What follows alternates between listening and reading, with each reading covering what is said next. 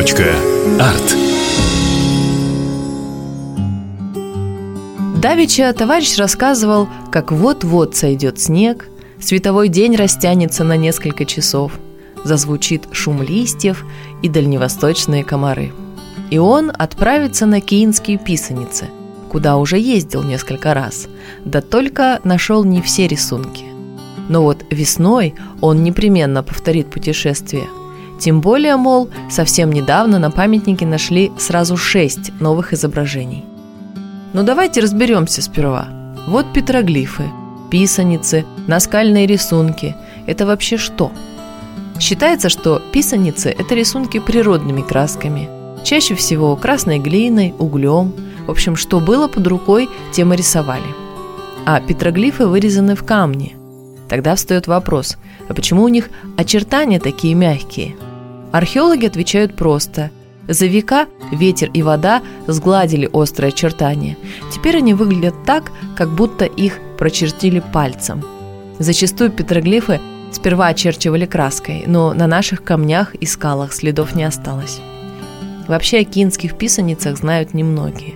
Да что там, при слове «петроглиф» большинство вспоминают валуны на берегу села Сикачи-Алян. Ну, что, наверное, понятно, они ведь совсем рядом с культурным центром, а доехать можно на машине и практически до самой воды. К тому же экскурсовод всегда под рукой.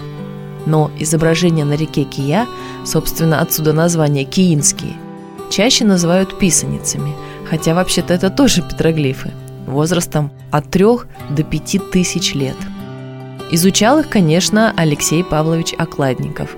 Он же нашел и описал большую часть рисунков.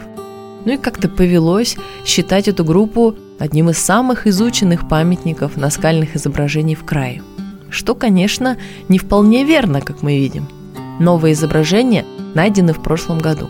Сейчас археологи работают с ними, описывают, обсуждают, что значило то или другое изображение, и готовятся к новым экспедициям.